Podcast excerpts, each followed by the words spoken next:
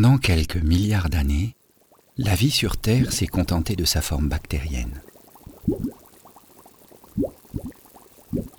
Mais un jour, alors que les conditions de la planète étaient en train de changer, un événement s'est produit. Deux organismes ont fini par se marier pour s'adapter. Une alliance décisive pour la suite de la vie qui s'est alors complexifiée. Complexifiée au point de notamment nous engendrer. Le plus étrange dans tout ça, c'est que le contrat de mariage tient toujours.